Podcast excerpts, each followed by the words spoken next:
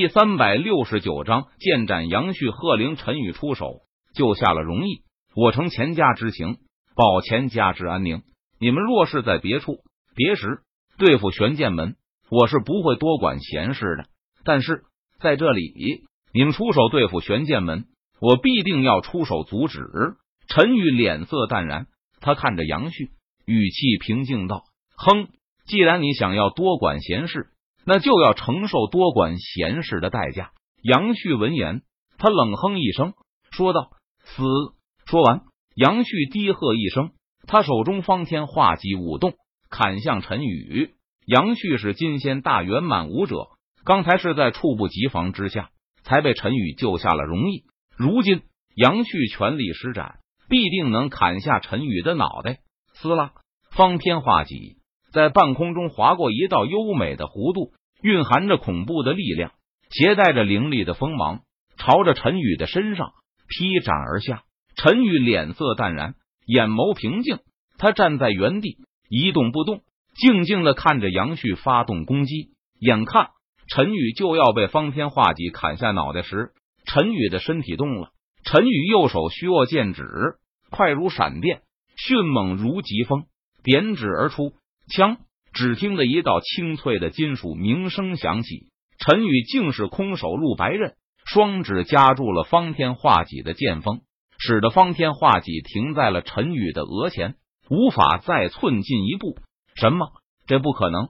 杨旭看着眼前的一幕，他不由得大吃一惊，道：“我的攻击，就算是金仙大圆满强者都不敢随意抵挡，你怎么可能凭借两根手指？”就轻轻松松的挡住了我的攻击，我不相信。杨旭见自己的攻击被陈宇轻松的挡了下来，他脸色顿时一变，难以置信的大呼道：“要知道，杨旭可是金仙大圆满修为的强者，他的攻击具有毁天灭地之能，即便是同为金仙大圆满修为的仙人，也不敢正面抵挡他的锋芒。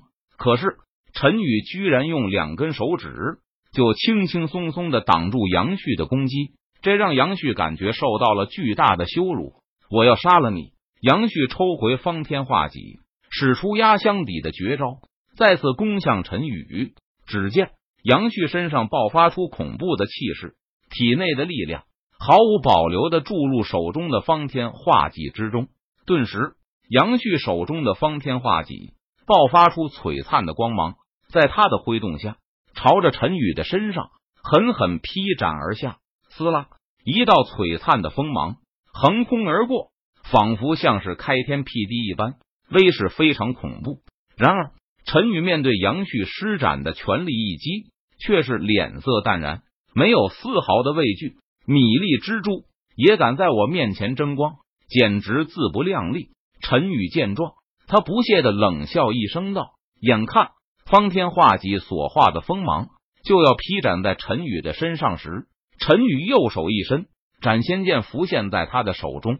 斩天剑诀，陈宇祭出斩仙剑，直接一挥，撕拉，一道斩仙剑气劈斩而出。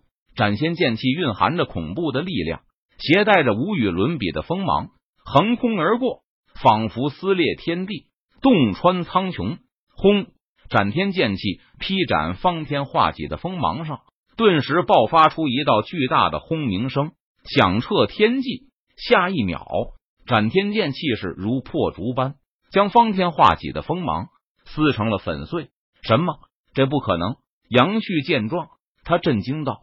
直到这个时候，杨旭才知道，原来陈宇能接下自己的攻击不是意外，而是陈宇的实力比想象中的还要强大许多。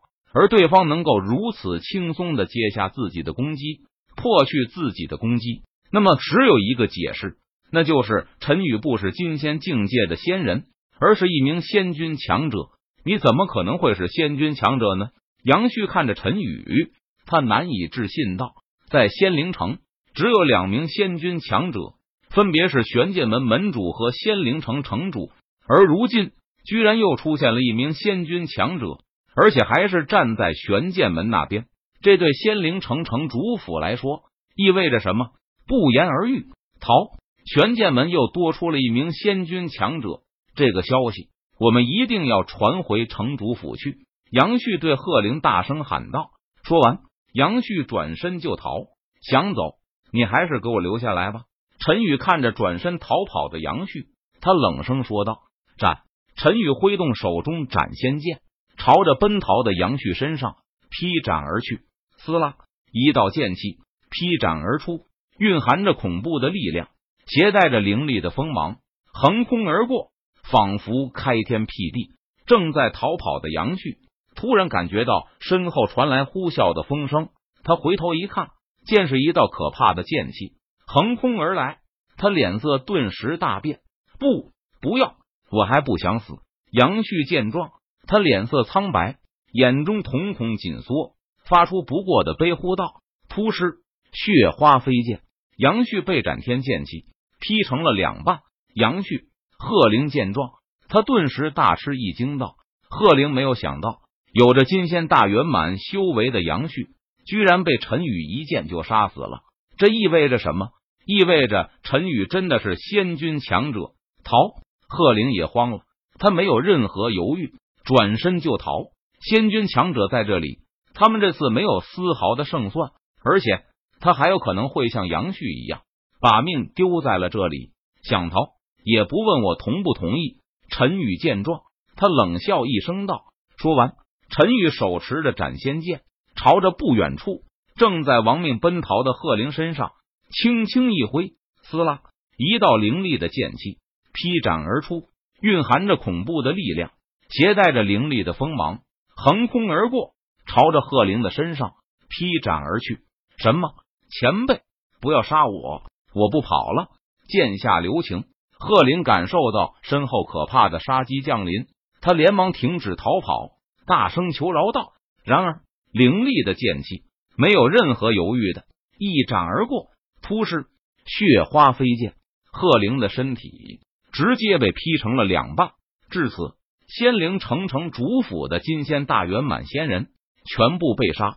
这一幕让仙灵城城主府的仙人见了，顿时慌了神，没有了任何战意，如同惊弓之鸟般四散而逃。